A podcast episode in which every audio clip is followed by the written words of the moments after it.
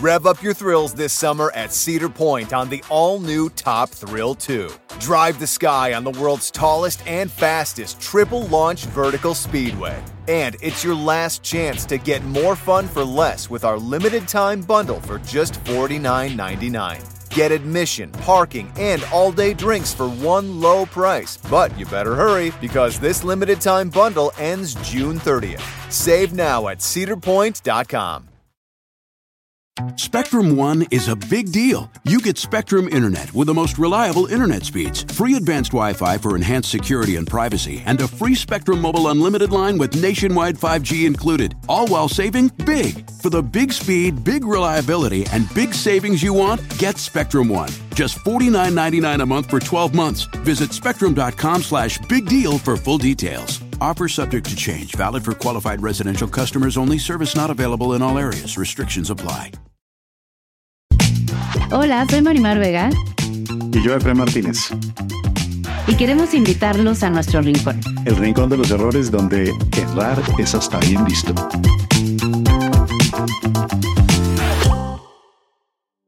Tal vez el error que he cometido muchas veces es pensar en los demás antes que en mí. El sentirme útil en la vida de los demás.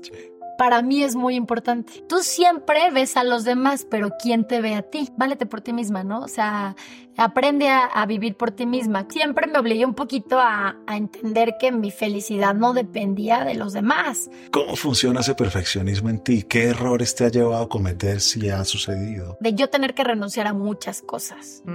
¿Cómo te mantienes tanto tiempo ahí? ¿no? Porque trabajo como nadie. Yo siempre digo que mi fortaleza es mi mamá. Si algo aprendí de mi mamá es que la vida te va a lanzar siempre desafíos y que los desafíos te van a tratar de acuerdo a cómo tú los aceptes o no. La mujer más exitosa que yo he conocido en mi vida claro. es mi mamá. ¿Hay algún error que te dé miedo cometer? Lo que más luché por tener en mi carrera fue credibilidad. En un mundo de hombres, de repente llega una mujer a hablar de deportes que no es fácil que te aceptara. Yo sé me, lo que me costó construir quién soy. No por quedar bien con alguien voy a cambiar eso que soy. Yo agradezco mucho a la vida ser como soy. Hola, bienvenidos a un episodio más del Rincón de los Errores. Hoy con una invitada muy especial. Ustedes no se imaginan, o sea, no se imaginan todo lo que hace esta mujer. ¿Cómo lo Que se llama Inés Sainz. Hola, gracias, qué gusto. Ay, gracias, Inés. Al contrario, qué honor, gracias. Creo que nunca me ha tocado estar en un espacio tan importante, así como de, de, de, la parte de sentimiento emocional. Así es que muy emocionada y nerviosa con ustedes. ¿eh? Gracias. De verdad apreciamos mucho a todos los invitados que tienen el valor, porque es pura valentía el ser vulnerable ante todo esto y sentarse ahí. Así que te lo agradecemos muchísimo. Con todo Y el gusto. tiempo, porque Ay, además estábamos hablando ahorita y estábamos viendo todas las cosas que de laborales y además de tu vida personal que haces y es ¿A así. qué horas? ¿Cómo le haces? dormimos poco, dormimos poco, nada más. Pues no se te ve, fíjate. Ay.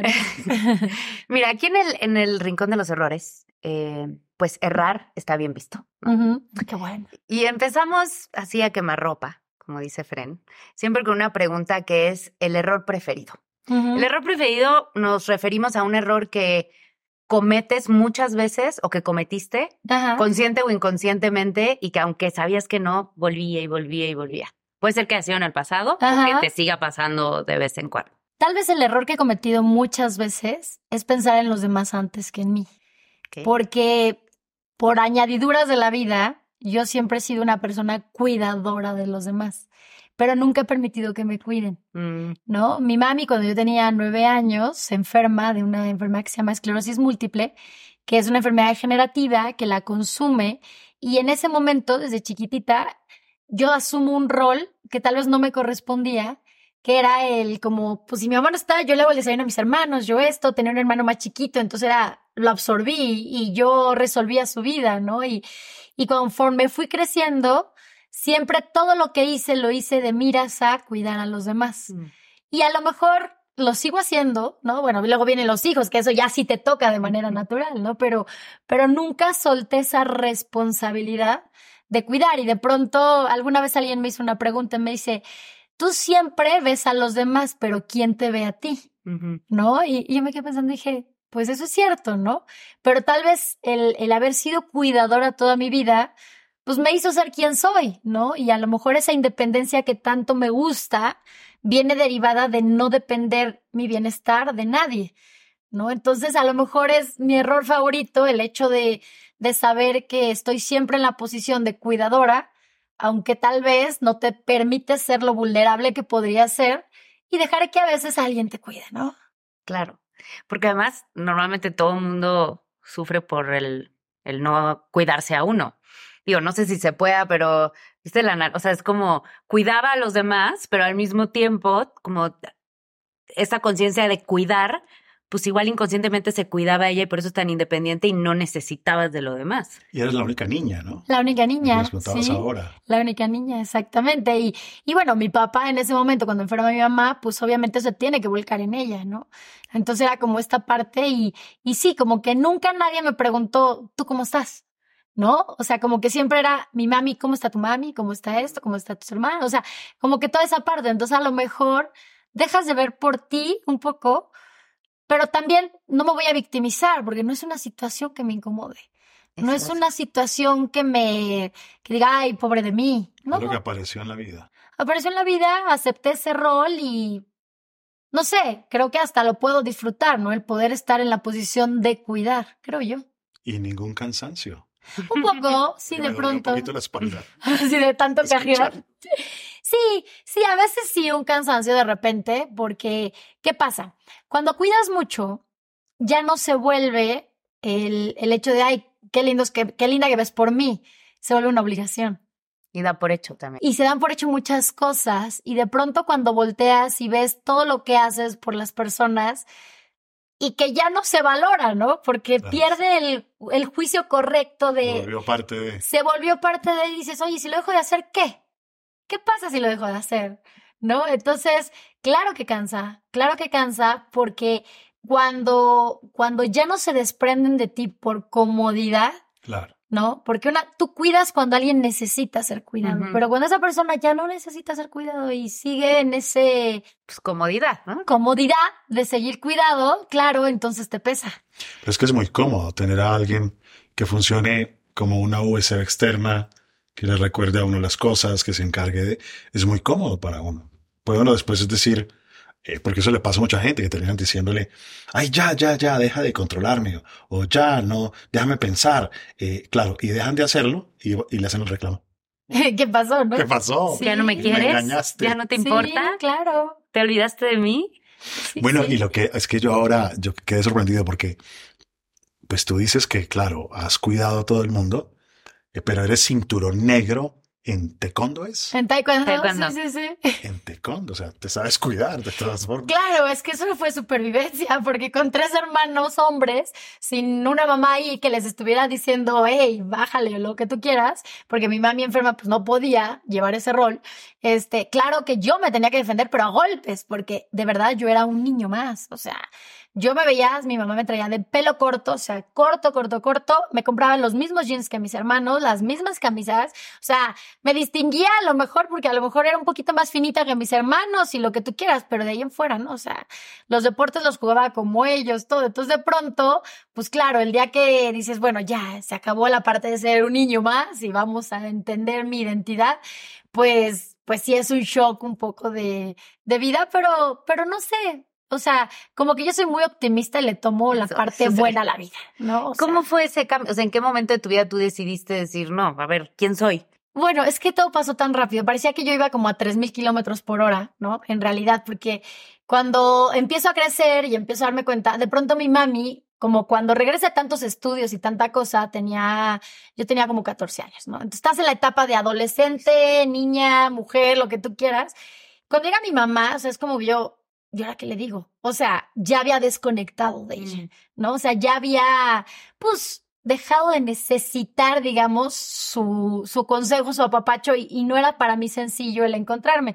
Entonces mi mamá cuando me ve, pues yo creo que me ve muy marimacha, te lo juro, así tal cual. Entonces me dice, se acaba el karate, no puedes volver al taekwondo. O sea, pero no sé lo que me gustaba el taekwondo. O sea, yo era cinta negra, pero además llegué a ser segundo lugar nacional, competía, me encantaba, ¿no? Y de pronto se acabó y yo, ¿cómo? Y ya no puedes jugar fútbol, y no puedes jugar básquetbol, y no puedes hacer ningún deporte de contacto. Se Porque- asustó. Sí, porque se asustó que era muy brusca. Era muy brusca, muy así. Dijo, no, no, no, no.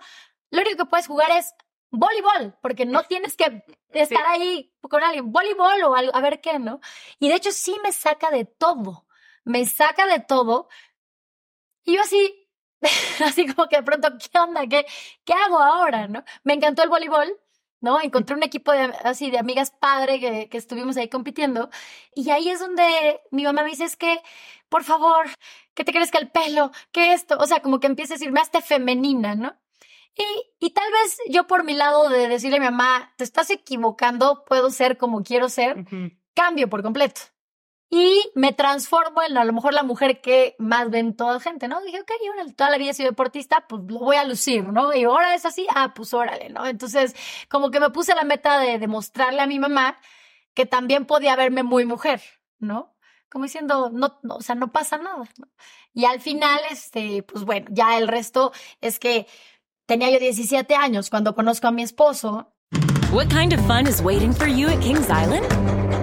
The holy cow, we're way too high and here comes the drop kind of fun. The make a splash all summer kind of fun. The I can't believe I ate that whole funnel cake. Let's get another kind of fun. But most importantly, at Kings Island, you'll find for the fun of it kind of fun.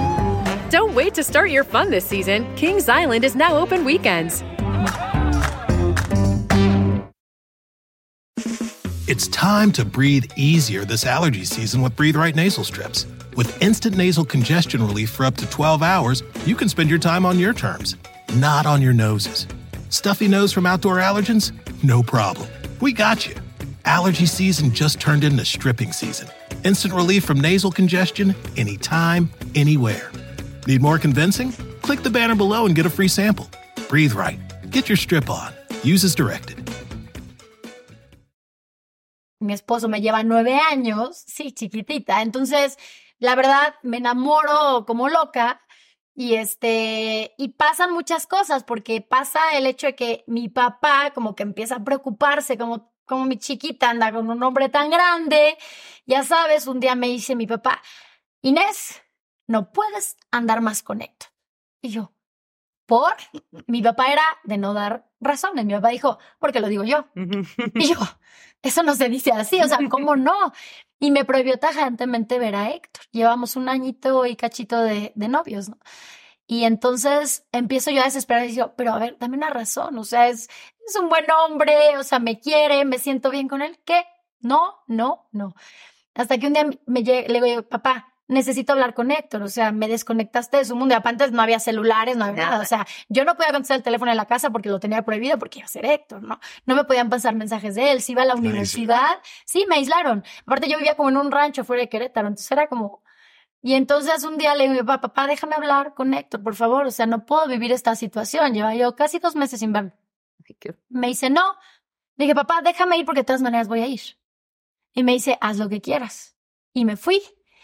Fui, platiqué con Héctor, pues ya le dije, le dije, no, es que no nos pueden separar así. Y él me decía, no te preocupes, esto se le va a pasar a tu papá, yo te espero, está chiquito. Él bastante, inteligencia emocional bastante bien aplicada, ¿no? Pero yo, ya sabes, este amor loco, decía, ¿cómo? No sé qué. Y el día que, en ese momento que regreso después de haber visto a Héctor en un café, regreso y mi papá me dice, desde mañana búscate dónde vivir.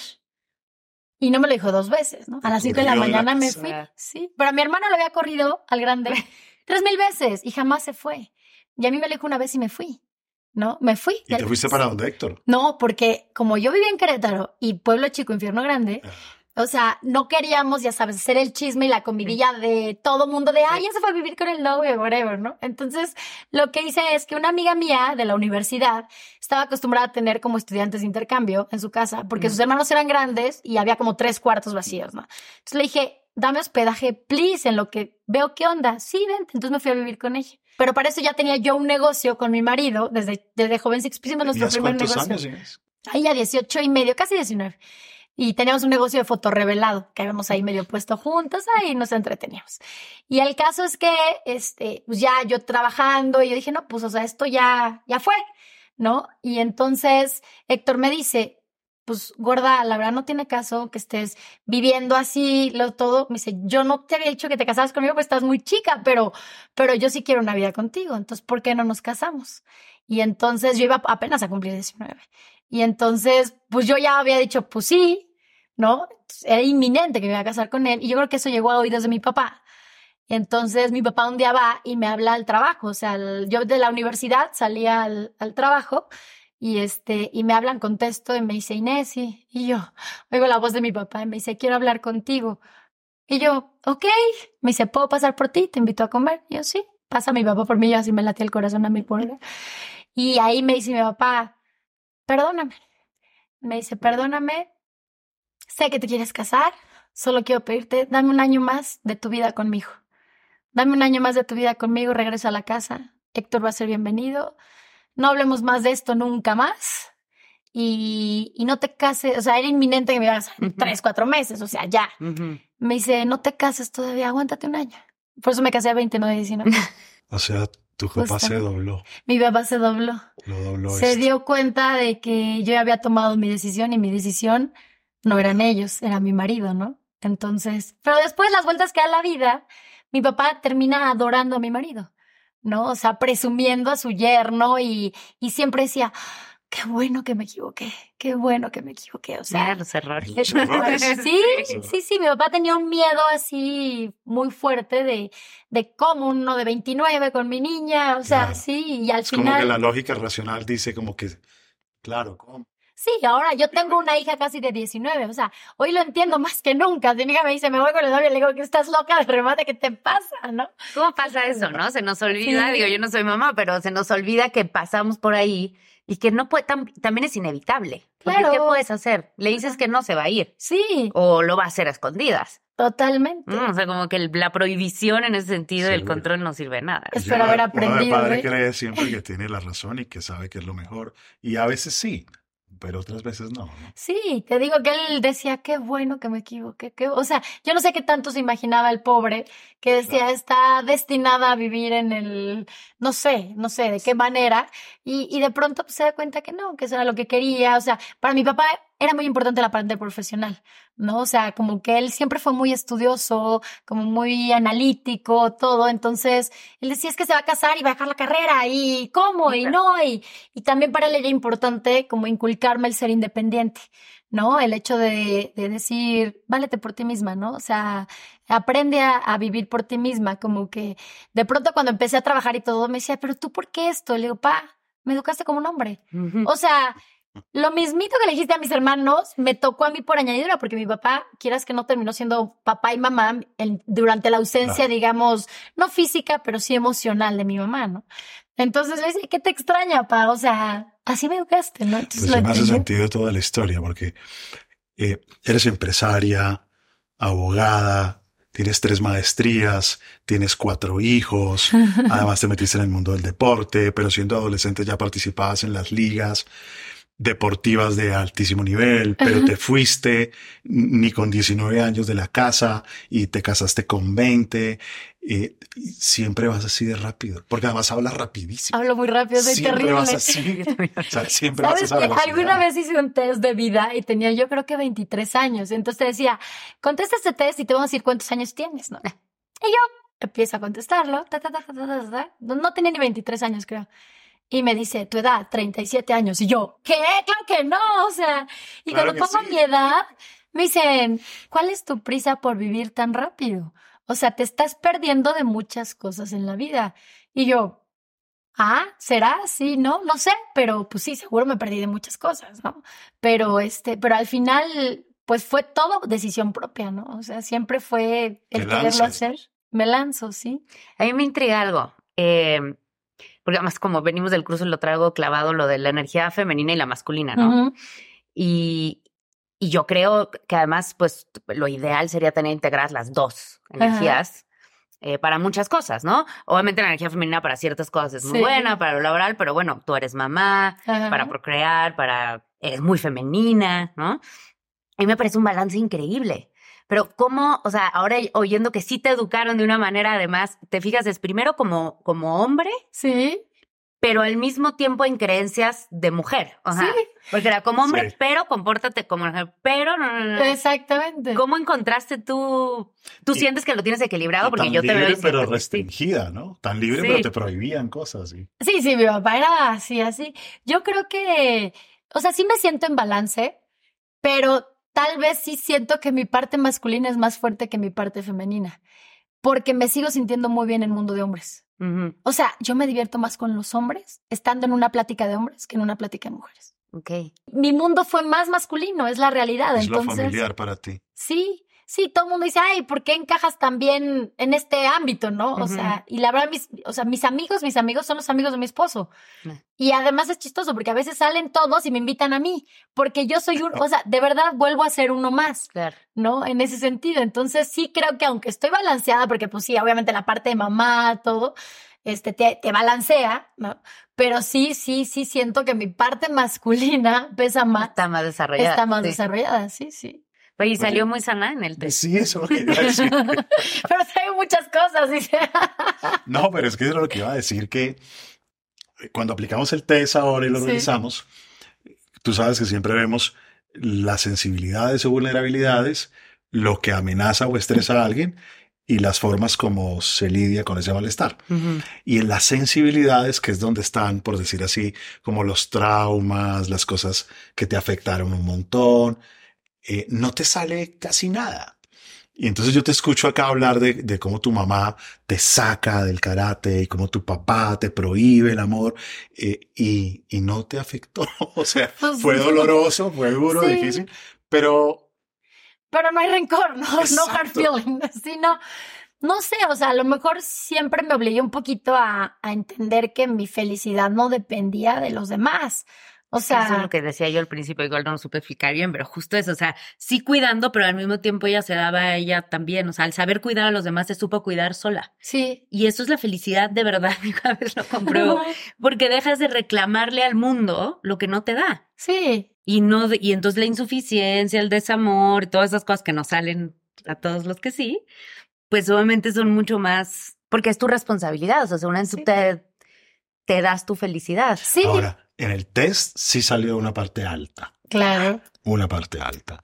Salió que tiene un nivel de perfeccionismo así. Soy exageradamente exigente. O sea, mi equipo te lo puede comprobar. ¿Y contigo también? ¿O solo Sí. con la- sí. ¿Tienen contracturas muchísimo. en la espalda todos los de tu equipo? Eh, bueno, yo sí. Ellos no sé, no les he preguntado. No, soy muy exigente, pero, o sea, creo que soy una buena líder porque intento sacar lo mejor de cada uno de mi equipo y hago buen equipo, ¿no? Pero, pero sí exijo mucho. O sea, ahorita justo tuve una junta en, en la tarde de. Vi ahí algunas rencillas en el equipo y dije, a mí lo que no soporto son los chismes, ¿no? Y que alguien venga y me diga, ay, es que esto, y del otro lado es que esto, y dije, no, lo arreglamos en este momento, ¿no? Entonces los senté a todos, ¿no? Ahí están los 20 enfrente de mí. Y les digo, vamos a hablar de algo. Lo primero aquí es que yo represento el trabajo de todos ustedes. Mi músculo y mi fortaleza frente a cámara, frente a todo, viene porque yo sé que tengo un gran equipo. Y todo lo que me atrevo a hacer es porque sé que me puedo recargar en ustedes. Pero si algo se fractura entre ustedes, le digo, yo quito lo que se fractura. Porque para mí eso es flaquear yo. O sea, te pusiste el cinturón negro. Sí. Trim, trim. Les dije, para mí no, no me vengan con chismes. Yo no, no, tengo tiempo de perder mi tiempo entre que si alguien dijo o no dijo. Dije, arreglen sus problemas. Cada uno está aquí porque tiene capacidades y porque sé que sus fortalezas suman para, para el objetivo que yo quiero. Porque por aquí han pasado muchos y los, los que están son los que tienen que estar. Ahora tienen que aprender a trabajar juntos porque yo los necesito a todos. Pero si veo que no pueden, pues tendré que buscar quién sí puede. No, o sea, no hay más. O sea, no les dejé de otra más que hagan las paces y que las cosas funcionen. ¿Y como mamá, eres dura o no? No. Bueno, es que ¿sabes qué pasa? Que mi marido es muy duro. Tenemos unos gemelos. Entonces, mi- si yo soy perfeccionista, mi marido es mucho más. Ok. O sea, mi marido, para que entiendas, o sea, su closet, tú entras a su closet y dices, ah, caray, ya entendí. Ahora te explicas lo de los Claro, por colores, bueno, yo creo que no solo por colores, sino por fechas de compra, ¿no? Casi, casi, o sea, de así. Entonces tu perfeccionismo no se nota. No, claro, o sea, mi casa está perfecta, no hay un, un polvo fuera del lugar, o sea, todo es así como muy bien, aunque lleguen mis hijos y después se alboroten, pero al día siguiente todo funciona. Pero mi marido es muy así. ¿Y qué ocurre con mi marido? Que él dice, a mí no me exigieron lo que me tenían que haber exigido en la vida. O sea, dice, a mí mis papás fueron sumamente amorosos, sumamente cariñosos, pero les faltó apretarme las tuercas porque yo necesitaba alguien que me empujara más, que me empujaran más, tanto en la escuela como en mis metas, como en todo, ¿no? Y entonces él, esa parte como que siempre la reclama y dice, a mis hijos no les va a pasar lo mismo. Se pasa, se pasa, porque sobre todo con los hombres es Mm. muy exigente.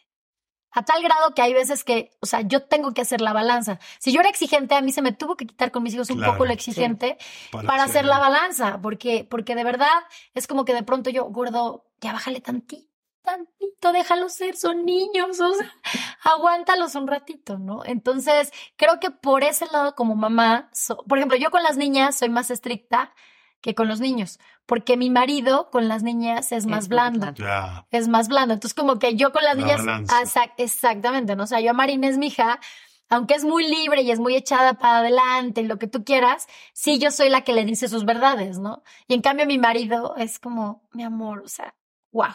No, o sea, todo es, se la papachón, es chistoso, pero es que también mi marido tiene una idea de que dices que a los hombres les cuesta más trabajo la vida. Y les digo, ¿y por qué sientes que a los hombres más trabajo? Me dice, es que en el entorno social donde vivimos, como quiera, yo sé que mis hijas van a saber escoger bien y, y ellas, aunque se valgan por sí ellas mismas, van a tener una vida más tranquila. Y en cambio a los niños les pusimos un techo tan alto que se van a esforzar toda la vida por Ah. llegar a ese techo y mantener a su familia en ese mismo techo. O sea que los está entrenando. Los está entrenando para la vida. Sí, porque él dice, llegar a este nivel no es fácil, pero es lo que ellos están acostumbrados. Y si ellos quieren tener a su familia en un nivel así, necesitan rajársela en serio. Esa es la, la parte luminosa del perfeccionismo. Ajá. Porque en el perfeccionismo eh, hay líderes que hacen que las cosas pasen, que es Ajá. sencillo. Que lo Hay materializan. líderes que hacen que la gente suba de nivel porque Sí. tienen que estar a cierto ritmo Sí. y, y son claros y dicen las cosas de frente. Y, y en la educación y la crianza, pues uno quiere lo mejor para los hijos, entonces busca eso. Pero ese es el lado luminoso. Pero quisiera que habláramos un poquito Mom deserves the best, and there's no better place to shop for Mother's Day than Whole Foods Market. They're your destination for unbeatable savings, from premium gifts to show-stopping flowers and irresistible desserts. Start by saving 33% with Prime on all body care and candles. Then get a 15-stem bunch of tulips for just $9.99 each with Prime. Round out Mom's menu with festive rosé, irresistible berry chantilly cake, and more special treats. Come celebrate Mother's At Whole Foods Market. Let go with ego. Existen dos tipos de personas en el mundo: los que prefieren un desayuno dulce con frutas, dulce de leche y un jugo de naranja, y los que prefieren un desayuno salado con chorizo, huevos rancheros y un café. Pero sin importar qué tipo de persona eres, hay algo que a todos les va a gustar. Los crujientes y esponjosos Ego Waffles. Ya sea que te guste un desayuno salado, con huevos o salsa picante encima de tus waffles, o seas más dulcero y los prefieras con mantequilla y miel. Encuéntranos en el pasillo de desayunos congelados. Lego with Ego. del lado oscuro, por decirlo así, Ajá. que es el lado en donde bruxas o aparecen las contracturas o aprieta uno tanto la tuerca que de pronto lastima un poquito o cómo funciona ese perfeccionismo en ti, qué errores te ha llevado a cometer si ha sucedido. ¿Sabes? Es que está muy chistoso, pero en tu test no lo dice. Porque yo ante la gente no me importa lo que diga la gente, jamás he tenido el miedo de enfrentarme a lo que tenga que ser, si alguien me confronta, lo confronto, si me dicen mis errores, va, te escucho, si me parece, lo tomo, si no me parece, no, me vales gorro, ¿no? O sea, esta parte sí. Pero lo que no dice tu test es si hay alguna persona que tenga esa influencia en ti. Y aquí es una sola persona y es mi marido. Pesa. Uf. O sea, a mí la crítica a mi marido sí me puede matar. ¿Me explico? O sea, yo puedo hablar ante 18 mil personas. No me importa la vida, yo gozo, hago súper segura de mí mismo. Que no esté mi marido, porque entonces sé que está Viendo. viendo todo, pero ¿por qué dijiste? ¿Por qué no dijiste? ¿Por qué ta, ta, ta? Entonces empiezo, digamos, a dejar un poco de ser yo. Pero a la vez el perfeccionismo de él me ha llevado a ser perfeccionista yo, ¿no? Entonces es un balance, pero mi por eso te salió que el amor era mi única debilidad. Claro, cuando leas Sí. el informe vas a ver que ahí sale. Ahí sale, o sea, me dice, tu única debilidad, claro, mi única debilidad es que cuando estoy enamorado, o sea, que cuando estoy con esta persona, para mí la única opinión que cuenta en el mundo es la Es de la de él.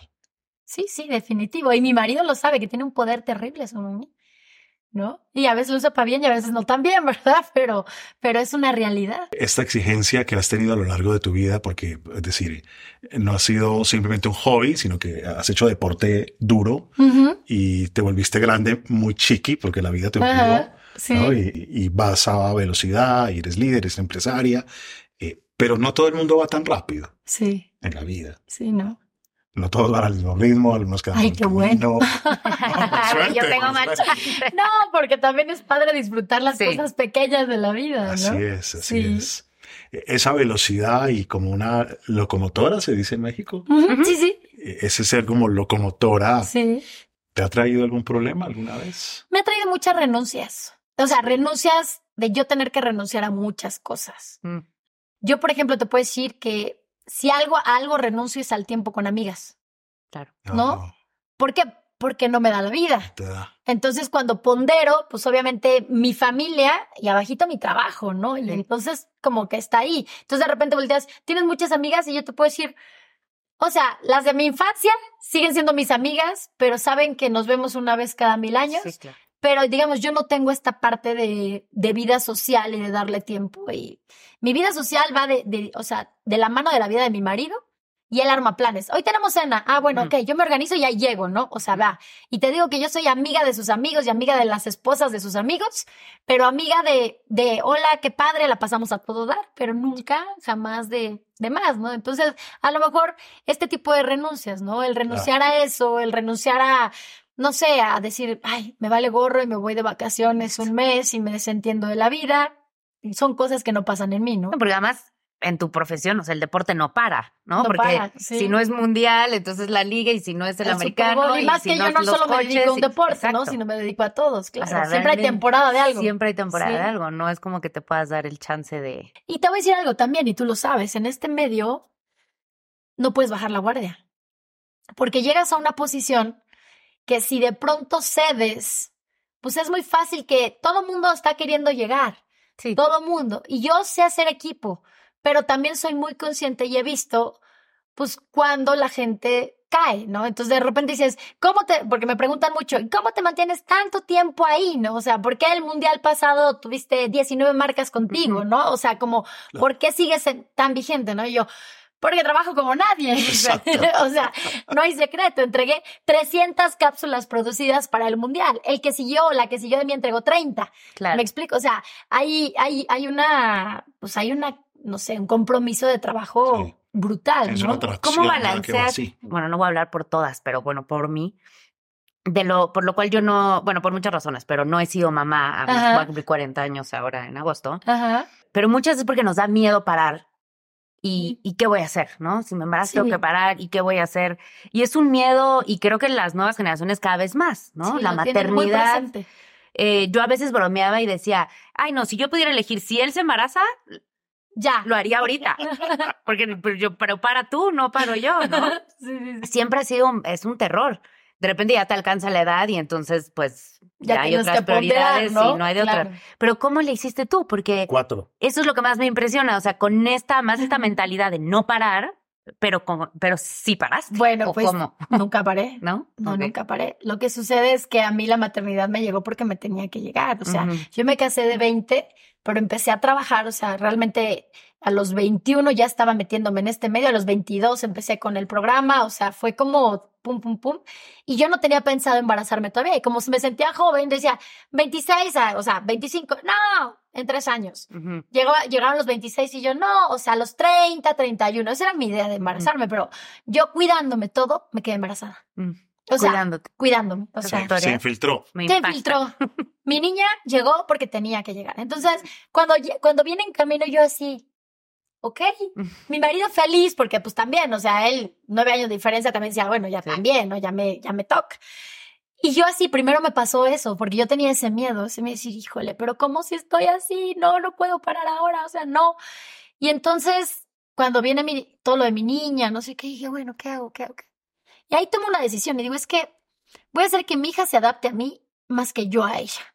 O sea, ella llega a mi mundo y como ella todavía no tiene mundo, pues ¿por qué me voy a adaptar yo a otro mundo? ¿No? Entonces, la realidad es que mi niña nace, yo, o sea, mi programa como productora independiente llevaba ya dos años, este, nunca quise que me vieran embarazada porque como tenía una imagen muy específica, o sea, como la mujer del deporte y que todo el mundo me veía como atlética, lo que tú quieras, entonces como que decía, no me no quiero que me vean todavía como mamá. No es lo mismo que ella diga, no, tiene una hija, ok, órale, a que, ah, me vean, ¿no? Entonces yo decía, no quiero, no me conviene. Vi que me visualicen ahorita como, ay, ya mamá, ¿no? No quiero anunciar pañales, no quiero anunciar, este, no, no, no, no, Gerber, nada, ¿no? Entonces, decía, no va por ahí. Entonces, eh, me dio la ventaja, como yo producía mis programas, es como tu, tu temporada, de adelantar mi temporada. Entonces, se me notó muy tarde, se me notó como hasta los cinco meses y medio, ¿no? Entonces, aproveché, grabé, grabé, grabé, grabé, grabé. Y este, y entonces ya no salía cuatro. Me seguí preparando y seguí haciendo muchas cosas como para tener todo el después. Pero este, pero salió el programa, nació mi niña cuando nace mi niña, a las dos semanas ya estaba grabando yo otra vez, ¿no? Entonces, cuando empiezo a grabar, pues empiezo a entender que que pues tampoco pasaba nada, ¿no? O sea, yo iba, grababa y después ya regresaba, estaba con mi niña y no pasaba nada, ¿no? Viajaba y pues me la llevaba, entonces entendí que de pronto los viajes los disfrutaba más porque iba, hacía mis entrevistas, hacía mis coberturas, pero pues el día laboral tiene un límite y lo demás es tu vida y era mi vida con ella, ¿no? Entonces a veces mi esposo empezaba a ir conmigo o de repente iba mi suegra o de repente sí, entonces empecé a disfrutar en paralelo mi vida profesional con mi vida como mamá, ¿no? Y entonces ahí le perdí el miedo. Ahí le perdí el miedo. Lo único, o sea, los dos meses de que nace María Inés me voy a, a los Juegos Olímpicos. Pero fui, hice todo, regresé y, la vida continuó y no pasó nada. Y, y mi marido estaba muy realizado. Y entonces, aparte, me hacía también muy feliz, ¿no? O sea, de verlo tan, tan pleno como papá, ¿no? Y, y así pasaron cuatro años, seguimos pues trabajando, trabajando y llegaron los gemelos, ¿no? Entonces, bueno, los gemelos, pues ya una felicidad y yo ya sin ese miedo, ¿no? Pero eran dos. Eran dos. Llegaron en... E igual, sorteaste. Sorteé, o sea, sí, la verdad. Tengo que ser valegorrista, muy valegorrista. Sí, es cierto que nadie, yo, yo no recuerdo una sola vez verte embarazada. O sea, ahora que leí que cuatro hijos, dije, pero ¿a qué hora? Sí, es, Entre mundiales, ¿en qué La única, la única vez que salí embarazada fue con la cuarta hija, que además nadie sabía que estaba embarazada, y hice una nota que salí embarazada. Me, o sea, se ve mi pancita, lo que tú quieras, pero a los 10 días mi hija nació. Y ya estaba yo con la niña. Y esa historia está simpática porque, bueno, los cuates nacen y los cuates, al ser gemelos, o sea, nacen de buen peso, pero nacen prematuros, bueno, de ocho meses exactos. Y me dicen, se tiene que quedar 10, 12 días en incubadora, porque todavía su tracto respiratorio les falta un poquito. Y yo salgo del hospital y yo, ¿cómo voy a ir a mi casa sin mis hijos? Y yo, salí de ahí, gordo, llévame a la oficina. ¿Cómo te voy a llevar a la oficina? Va saliendo del hospital y yo, please, me voy a volver loca en la casa, o sea, no, por favor me fui a la oficina y el hospital estaba nada mi, de cómo se llama, de mi oficina. Entonces estaba un rato en la oficina, iba, este, les daba leche, regresaba, o sea, los, las, visitas así. Cuando salieron mis hijos, yo ya estaba incorporadísima a mi vida laboral. O sea, los 15 días que ya me los llevé, yo ya andaba para arriba, para abajo. Entonces, pues, o sea, entraron en ese ritmo loco, ¿no?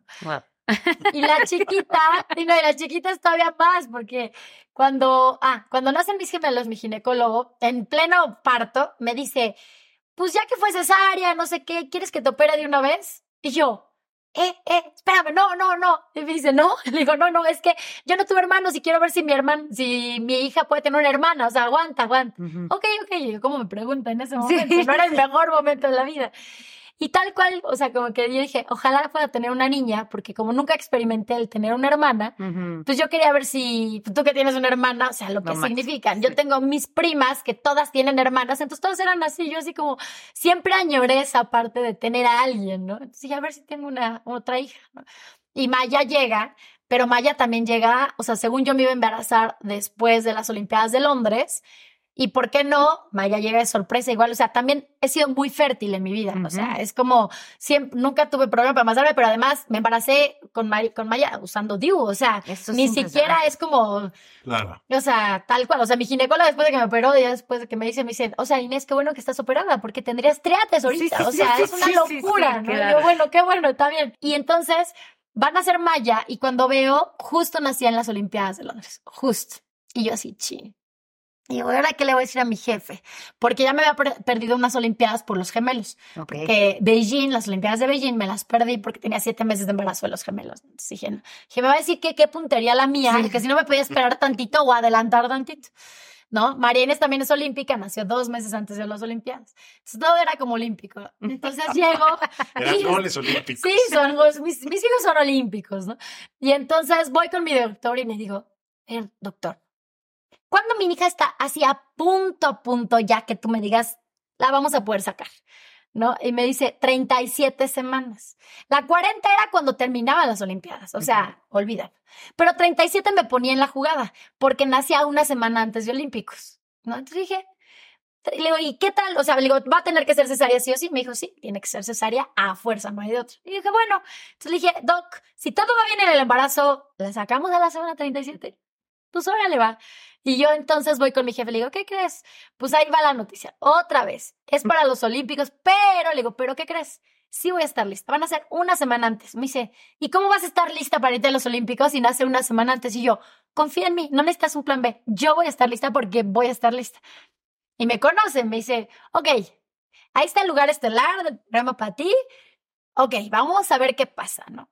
Todo el destino se acomoda porque además, en vez de ir a Londres, todo el equipo, como era tan caro producir desde Londres, deciden producir desde México. Ah, bueno. Y hacen un foro espectacular en México y nadie sabía dónde estaba el foro, más que pues nosotros, ¿no? Entonces todo el mundo creía que el foro estaba en. Londres, pero no estaba en Londres, estaba en México.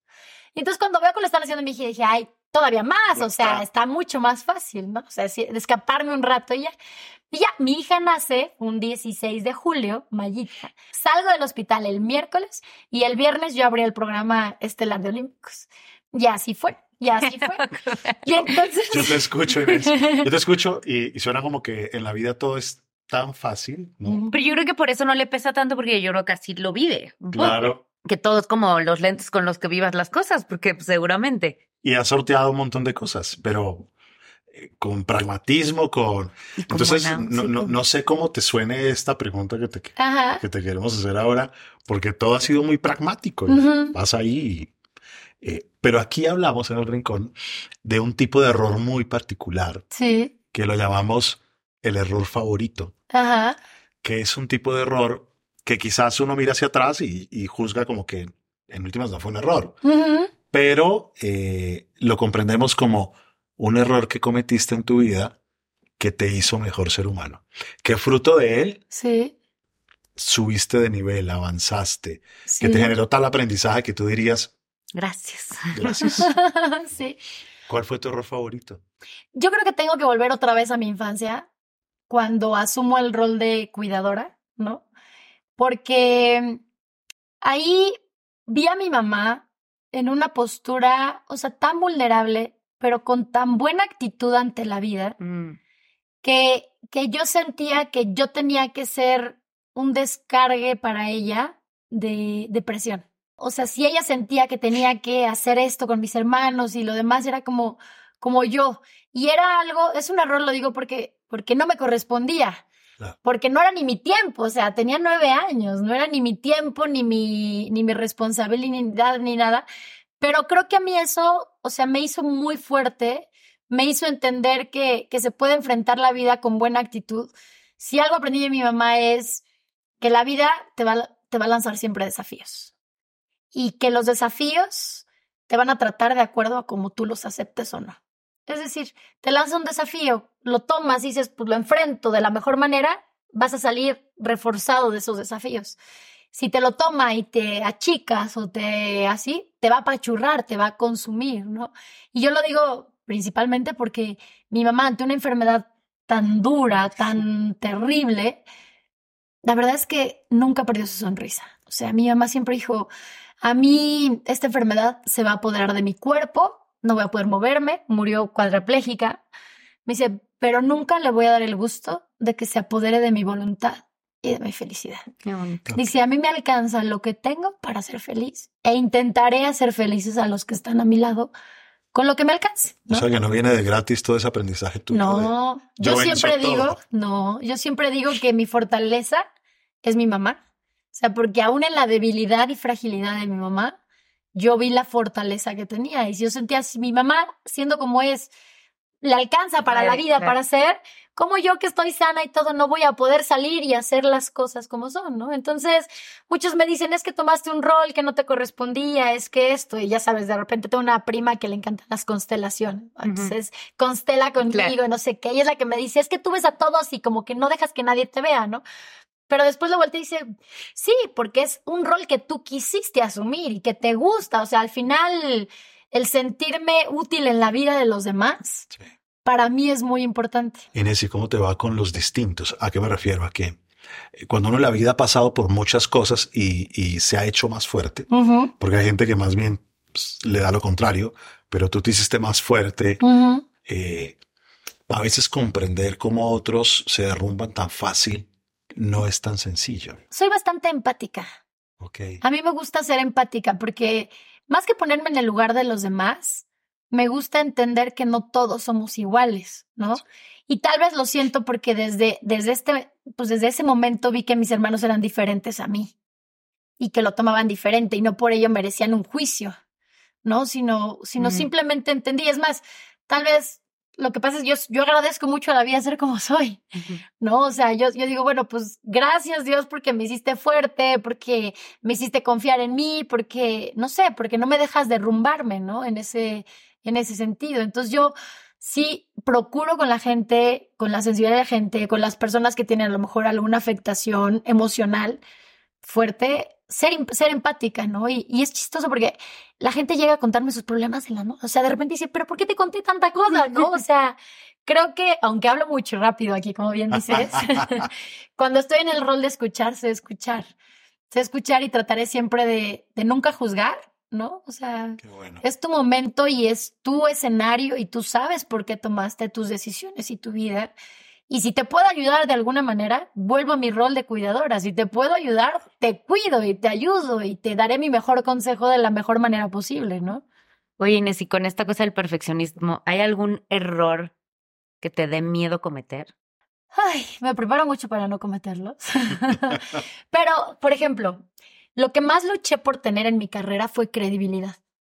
Porque en un mundo de hombres, de repente llega una mujer a hablar de deporte siendo un mundo tan machista que no es fácil que te aceptaran. Totalmente. Además, fuiste la primera. Fui la primera. O sea, en este país fue la primera. Sí. Ahora ya, ya. Ya, oye, en todos los espacios deportivos. Pero Pero la entonces, única. ¿qué pasa? Llegas a pisar muchos callos y entonces te topas con que te van a poner muchos cuatros. Claro. porque quieren demostrar que, que no mereces estar ahí.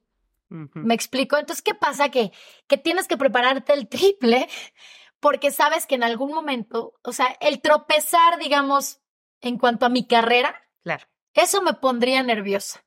Pero ¿cómo lo evito? Pues estando bien entonces. preparada, ¿no? O sea, es decir, pase lo que pase, sé que voy a emitir mi juicio, voy a hacer todo, pero estoy preparada, ¿no? Entonces, entonces creo que lo que más, si recelo me puede causar es perder mi credibilidad. O sea, si tú me dijeras de la noche a la mañana puedes perder tu credibilidad, o sea, no, sí. no, porque ese es mi sustento de todo, ¿no? O sea, ¿por qué represento a tantas marcas? Porque represento credibilidad, o sea, porque ese es tal vez, si me dices tú, mi primera cualidad como comunicadora es que la gente crea en lo que yo le digo.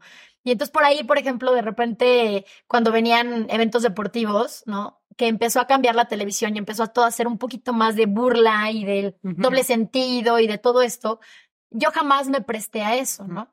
Pudiéndome prestar porque me divierte, pero yo sabía que si me prestaba a eso, yo iba a perder credibilidad. Porque si yo me prestaba a ser el patiño de alguien, inmediatamente lo construido lo perdía. Y eso me costó, porque a la larga me costó, por ejemplo, con Ajá. compañeros recientes de Azteca, que son sumamente carismáticos, que son súper bromistas, que son súper todo. A ellos les cuesta trabajar un poco conmigo. Ujú. Y les cuesta porque todo mundo es su patiño, pero yo no. Me explico, o sea, yo puedo divertirme, reírme, pero nunca me encontrarás de patiño. ¿Por qué? Porque ya no fue mi personalidad. ¿Por qué? Porque no me conviene ser un patiño, porque un patiño va y viene, ¿no? Entonces, nunca me permití. Y eso me costó a la larga, este, a lo mejor estar en programas que, o como conductora junto con ellos, el, el, paso natural era que yo estuviera, pues siendo la mujer del deporte, o sea, era estar ahí y que de pronto me dijeron, es que no vas a estar en ese programa, te vamos a dar otros dos programas, lo que tú quieras. Y yo decía, pero ¿por qué no? Sí, o sea, y después entendí que, claro, porque, porque esto ya va más allá de la broma, del humor, del todo mismo, que no voy a caer yo en eso, ¿no? Y no, o sea, ni me voy a exhibir, ni me van a exhibir a ello. Entonces creo que, pues te cuesta, pero al final eres quien eres. La claridad, ¿no? Yo lo que siempre he admirado de mucha gente es la congruencia y, y creo que lo que tú tienes es una claridad de lo que quieres todo. O sea, soy mamá, pero a mí nadie me va a ver embarazada, punto, hago esto, ¿no? O sea, pero como la idea del personaje que es Inés en su profesión sí. es clarísima y es totalmente delineada y como que no flaqueas, ¿no? es que yo sé lo que me costó. Yo sé lo que me costó construir quién soy dentro de. Entonces, no por quedar bien con alguien, voy a cambiar eso que soy porque entonces es tirar a la borda todo, ¿no? O sea, no por, porque ahora la nueva tendencia es que, que se rían de tontería y media y eso voy a llegar yo a prestarme que se burlen de mí. Pues no, lo siento, conmigo no va a ser, ya tendré yo otro perfil, ¿no? Entonces sí, yo creo que uno se vuelve muy celoso de lo que ha construido. Bueno, ¿y cuál sí te gustaría cometer? Es decir, ya sabemos cuál asusta cometer. Sí, sí, sí. ¿Cuál sí te gustaría cometer? que tú digas. Errores que sí me gustaría cometer. ¿Cuál te gustaría cometer? Que tú dices, este, este permiso de pronto me lo podría dar un día, aunque sea un error.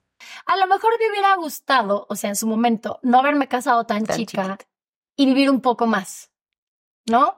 Sí, esa parte de, pues, o sea, la, realmente es, el amor de mi vida ha sido el amor de mi vida, toda mi vida, ¿no? Entonces de repente decir, bueno, a lo mejor si me hubiera casado a los 25 no hubiera pasado nada. Hubiera sido. Y a lo mejor conocer un poquito más de otra cosa me hubiera podido gustar, ¿no? Pero pues, ya no fue, entonces ya no fue, fue como... Bueno, que ese, ese entra en los tres errores que no repetirías. Podría ser. Podría ser. Es que, sí, hipotéticamente, porque obviamente estamos en un rincón donde decimos que los errores nos han hecho quienes somos y, los, y les agradecemos. Pero si pudiera uno elegir tres que mejor te los hubieras evitado. Tres errores que me que no repetirías. Bueno, muchos de moda, seguro, seguro. O sea, el agarrar ciertas modas que, que, te sentías tú, ay, pero ¿por qué sí? A lo mejor se ve sexy, pero esta no va conmigo. seguro, seguro, seguro. O ya sabes, los flecos esos que en algún momento se usaron entablillados así. No, qué horror. O sea, de fashion mucho, seguramente, ¿no? Por un lado. El error que, que me construye como lo que soy, sí, a lo mejor haber, haberme casado tan chica. Porque yo sí insisto mucho con mis hijas, no se casen tan chicas. No se casen tan chicas, yo vivan, vivan, vivan. O sea, un poquito más, ¿no? Y a lo mejor un error que creo que todavía no me cobra factura, pero a lo mejor sí me va a cobrar factura a la larga es el tema de las amigas. Claro. ¿No? O sea, sé que ahorita no las necesito porque estoy entre, o sea, entre el trabajo, mi marido, mi familia y todo lo que hago, estoy mega, pues, mega ocupada, ¿no? Pero el no saberme dar tiempo para dárselo a, a las amigas, siento que en algún punto de mi vida, cuando todo esté más en calma, se mar en calma, este, de repente voy a voltear y decir, ay, caray, si nos hubiera fomentado un poquito más, ¿no? Creo que puede ser. Es una, eh, una contención, ya sea una, dos o diez pero creo que la contención de las amigas es importantísima en la vida. ¿Sabes qué? Es que mi marido y yo hicimos un equipo muy fuerte, pero a él no le gustaba que yo contara nada. Mm. O sea, era como lo tuyo y mío es muy tuyo y mío. Entonces, como que las amigas estamos acostumbradas a ventilar nuestras cosas, ¿no? Entonces, yo me sentía que traicionaba a mi esposo. Ah, mira. Sí, decía algo, algo. O sea, si llegaba y decía, es que no me gustaba que mi marido, cualquier cosa, ¿no? Entonces, siempre me lo guardé yo, siempre, mm. a la fecha. Entonces, a lo mejor esta parte de que a él no le gustaba, y a lo mejor no me lo dijo como imposición, porque nunca ha sido alguien que te impone, ¿no? Pero a lo mejor un comentario de, Ay, yo prefiero que nuestras cosas siempre sean nuestras, como que me caló profundo y, y me hizo ser, ok, lo vivimos así, ¿no? Antes de empezar le preguntaba yo a Inés que cuál era, el, obviamente, pues tantos años y eh, que cuál era el secreto de, De durar tan- tantos de durar tanto. Y justo has dicho que la libertad, ¿no? De dejarse ser. O sea, me deja ser porque mi pasión por el deporte siempre estuvo ahí empujando, bebé, haz, o sea, viajar por el mundo sola, estar, o sea, sentarme a la mesa con puros hombres de negocios, hacer negocios, o sea, es un hombre muy seguro de sí mismo que nunca le pesó ni que mu- nunca nada, pero pues a lo mejor esta parte sí de, de, de decir, tú y yo somos el equipo, pero, pero tú y yo. Esto o es lo nuestro. esto es tú y yo y nada más. Y así como él no va y ventila nada, pues yo tampoco, ¿no? Entonces Claro. como que esta parte, pero a veces necesitas, ¿no? De repente dices, ay, estaría bueno, Claro. ¿no? Hablar un poco, pero pues no, no. O sea, ya fue así, tal cual, ¿no? Por lo menos hasta ahora. Hasta ahora No sabemos qué siga. no sabemos que siga, no sabemos si en algún momento dices, bueno, pues ya sí necesito y listo, ¿no? Pero, pero la realidad es que mi Héctor es, es una persona que te puedo decir es, yo digo que es mi fan número uno. Y yo soy su fan número uno, que, que eso es bien importante, ¿no? Porque al final la admiración mutua que tenemos, Sí. o sea, él es el primero que festeja cualquier cosa, ¿no? Y, y sí, tú puedes, y cuando me ve así como nerviosa de, dice, ¿cómo crees que vas a estar nerviosa si lo vas a hacer increíble? Ya te conozco. No, no, o sea, es como, siempre ha sido mi motor, ¿no? Y como decimos, tú hablabas de la materialización del líder, ¿no? El líder que materializa. ¿Y sabes qué pasa con él y conmigo? Que él es el soñador y yo soy la tierra. Entonces le digo, me- le digo, siempre ha sido como que él vuela y yo aterrizo. Él vuela y yo aterrizo. Entonces siempre hemos hecho ese equipo de, me dice, es que me dice, yo sin ti no hubiera hecho lo que he hecho. Le digo, es que yo sin ti tampoco, ¿no? O sea, como que entre los dos, entre su locura y mi sensatez, encontramos el balance perfecto. Y sí, sí es la realidad, ¿no? Entonces, no sé, ha sido un matrimonio, o sea, bien divertido, bien de muchos retos, ¿no? Este, de momentos, obviamente, como todos, buenos, malos, pero, pero sí con un profundo amor que nos ha hecho ser, pues no sé, es que ya somos muy parecidos él y yo, ¿no? O sea, vamos a un restaurante y si vemos el menú, sin, sin más, pedimos lo mismo. O sea, no es porque, oiga, él que pido. Si yo pido así a escondidas y él pide a escondidas, vamos a pedir lo mismo. O sea, somos demasiado copy-paste. O sea, nos hicimos, nos, nos fusionamos en nuestro ADN, ¿no? O sea, de repente, si yo estoy por otro lado del mundo y, y él está en México, aunque sea a las 3 de la mañana en México, le hablo y le digo, estás viendo la Fórmula 1. A ver, vamos a, o sea, él está viendo a las 3, yo, les- yo a lo mejor yo estoy ahí, ¿no? Y a él le gusta el cosa- deporte también. ¿no? También le Me- gusta el deporte. Sí, Que qué era padre como- compartir ese. como a fuerza, ¿no? O sea, conmigo no había de otra, era como si sí, pues teníamos que empatizar en eso. Entonces le encanta el deporte, entonces, y también nuestras grandes experiencias familiares han sido a través del deporte. Llega un mundial y lleva toda la familia conmigo. ¿no? Y ellos saben que yo, hola gordos, ya llegué, ya me voy, ya vengo, todos los alcanzo aquí, como vengo, y sigo haciendo mi trabajo, lo que quieran. Pero, pero nuestras grandes experiencias familiares han sido en eventos deportivos, ¿no? Lo bueno es que a mis hijos a los cuatro les gusta el deporte, entonces eso ayuda. a Están que todos alineados. están todos alineados, todos alineados. Digo, menos mal no me salió un intelectual aquí, porque si no, No, pobre, qué aburrida se hubiera metido. No, ya no más, yo ya cerré la fábrica, yo ya, por favor, ya sería mucho que ahí sí me dieran No, ya con todo y operación. No, ya con toda la operación, ya, ya, por favor. ya sería yo sujeto de, de estudio. Inés, aquí, eh, como te contaba hace rato, como la, la misión de este espacio, eh, bueno, tiene muchas, pero una de las principales es, pues, aprovechar el freno. claro. Entonces, esta sección se llama La Terapia. Ven. Algo que tú le quieras preguntar, Efren, ya sea para ti o ya sea que algo que sientas que le va a servir a la gente que nos escucha. ¿Cómo a lo mejor no siempre esperar tanto de uno mismo? Cuando las expectativas sobre ti y tú misma te has creado unas expectativas tan altas que de repente cómo, cómo bajar la guardia y decir, ay, no pasa nada. Pues Inés, el, el problema de las expectativas es que mientras funcionan, todo va bien. Sí, Y a veces uno logra que funcione en 20 años, sí. 30 años. Pero no funcionan siempre. Algún día alguien quiebra. Algún día un hijo no cumple cierta expectativa. Algún día un error involuntario de alguien mancha tu hoja. Algún día te doblas como se dobló tu padre. Porque la vida tiene sus jugaditas. Ya sé. Ay, Tienes, ahora, tienes una ventaja gigante y es que desde niña eres una guerrera. Eres eh, una mujer de alto rendimiento. Sí. Mujer de alto rendimiento. Sí, ¿no? sí. Esa es una ventaja, porque aparecerán cosas. aparecerán. Yo creo que tener expectativas no es malo. La gente, porque le damos mucho palo a las expectativas. como. No tengas expectativas, no tengas expectativas, claro. Entonces, No te exijas tanto. elimine cualquier ilusión, elimine cualquier deseo. Sueño. eh, eh, sea zen y llegue al nivel máximo de evolución. eh, pero las expectativas generan tracción y generan movimiento, y generan propósito, y generan Sí. ganas, y generan retos, y generan... Lo que pasa es que con la misma fuerza que uno arma una expectativa, con esa misma fuerza tiene que tener la flexibilidad para aceptar cuando no se dan. Sí, que eso, por ejemplo, a mí es lo que más me costaría. No lograr algo que me pongo. Yo siempre he asumido algo y es que uno en la vida tiene que vivir con conciencia del límite.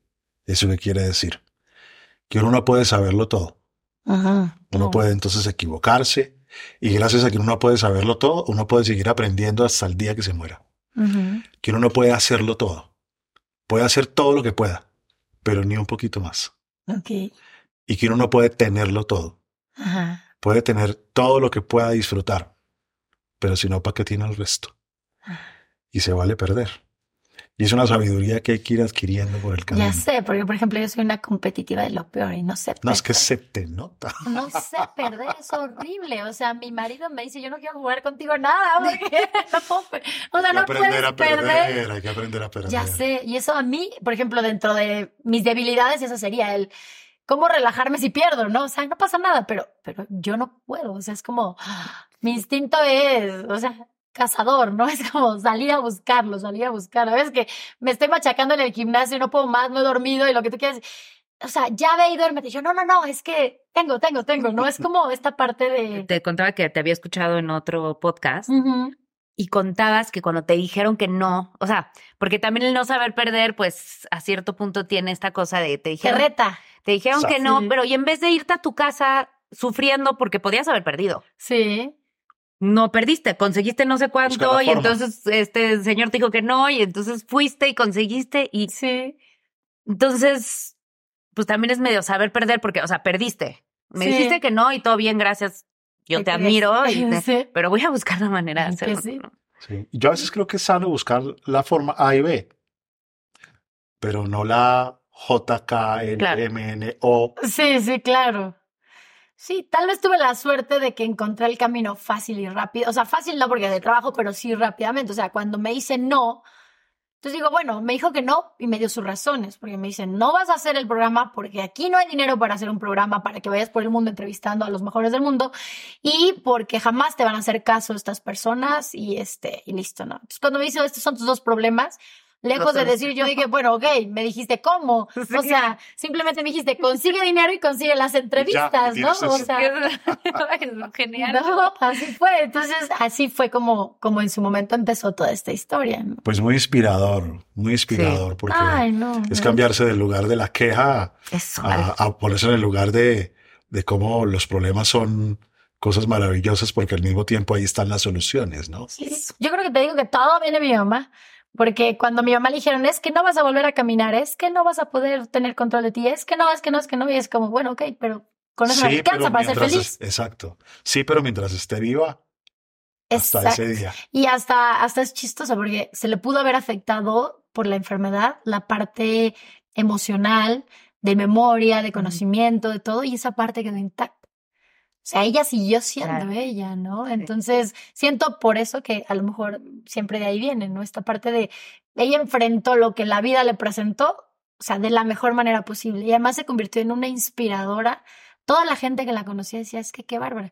Y, por ejemplo, cuando muere, hace cinco años, yo siempre pensé que su enfermedad no le dolía, porque nunca se quejó. O sea, nunca fue un, ay, digo, le dio trigémino y eso sí duele, o sea, es otra historia, pero la enfermedad de esclerosis múltiple como tal, pues yo pensé que más bien como es una desconexión de la mielina, es lo que lleva la, la información de las neuronas. Entonces, cuando una neurona dice, muévete pie y el pie no se mueve porque no le llega la señal, ¿no? Claro. La mielina se desgasta, no le llega. Entonces yo decía, bueno, simplemente el cuerpo le deja de hacer caso, pero nunca me imaginé que le doliera. Y encuentro un diario después de que ella murió, ya sabes que empieza a recoger sus cosas, me encuentro un diario.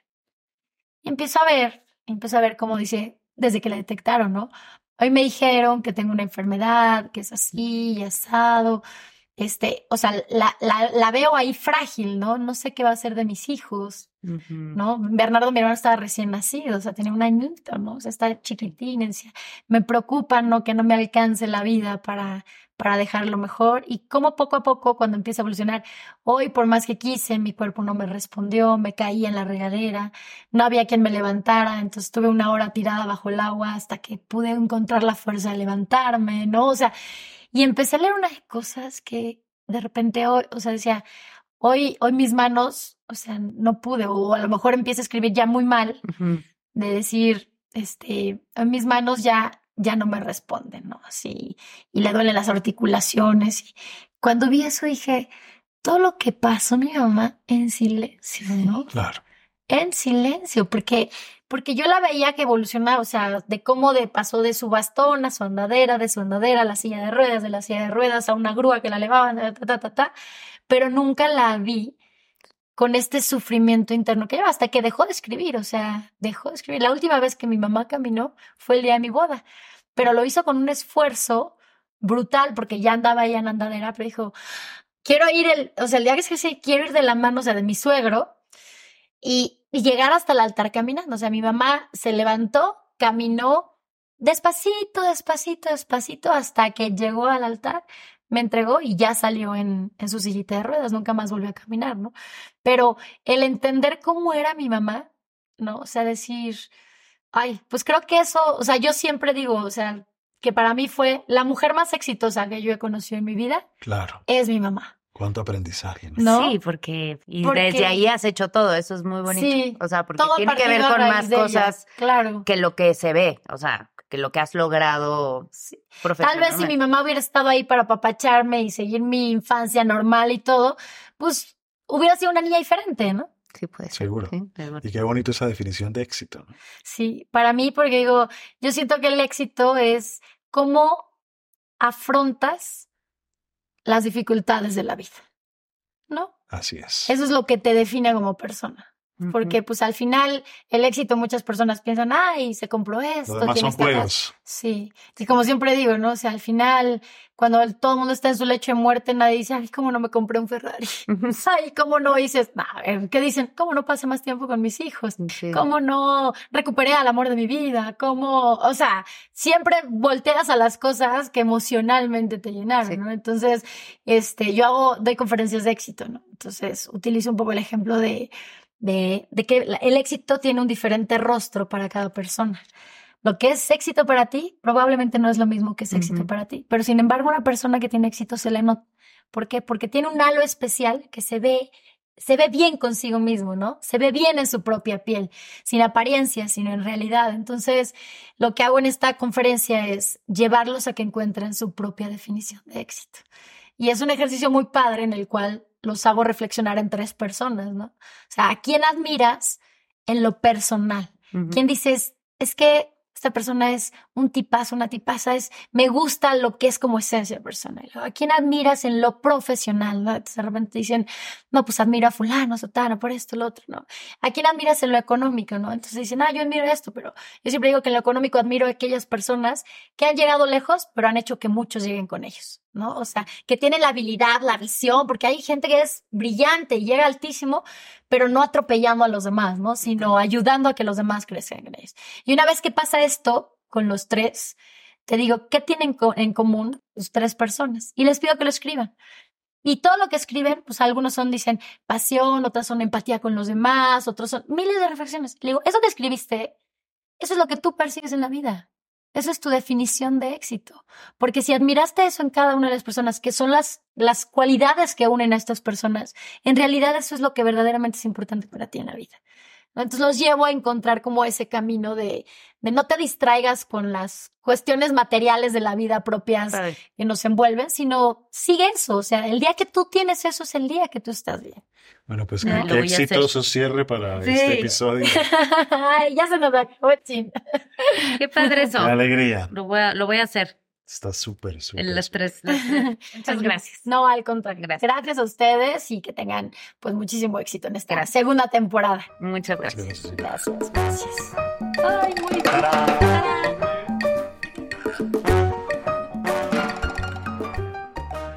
Mom deserves the best, and there's no better place to shop for Mother's Day than Whole Foods Market. They're your destination for unbeatable savings, from premium gifts to show-stopping flowers and irresistible desserts. Start by saving 33% with Prime on all body care and candles. Then get a 15-stem bunch of tulips for just $9.99 each with Prime. Round out Mom's menu with festive rosé, irresistible berry chantilly cake, and more special treats. Come celebrate Mother's Day at Whole Foods Market.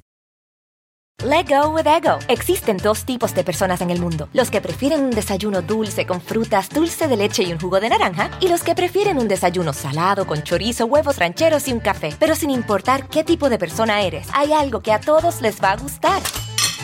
Los crujientes y esponjosos Ego Waffles. Ya sea que te guste un desayuno salado, con huevos o salsa picante encima de tus waffles, o seas más dulcero y los prefieras con mantequilla y miel. Encuéntranos en el pasillo de desayunos congelados. Lego with Ego.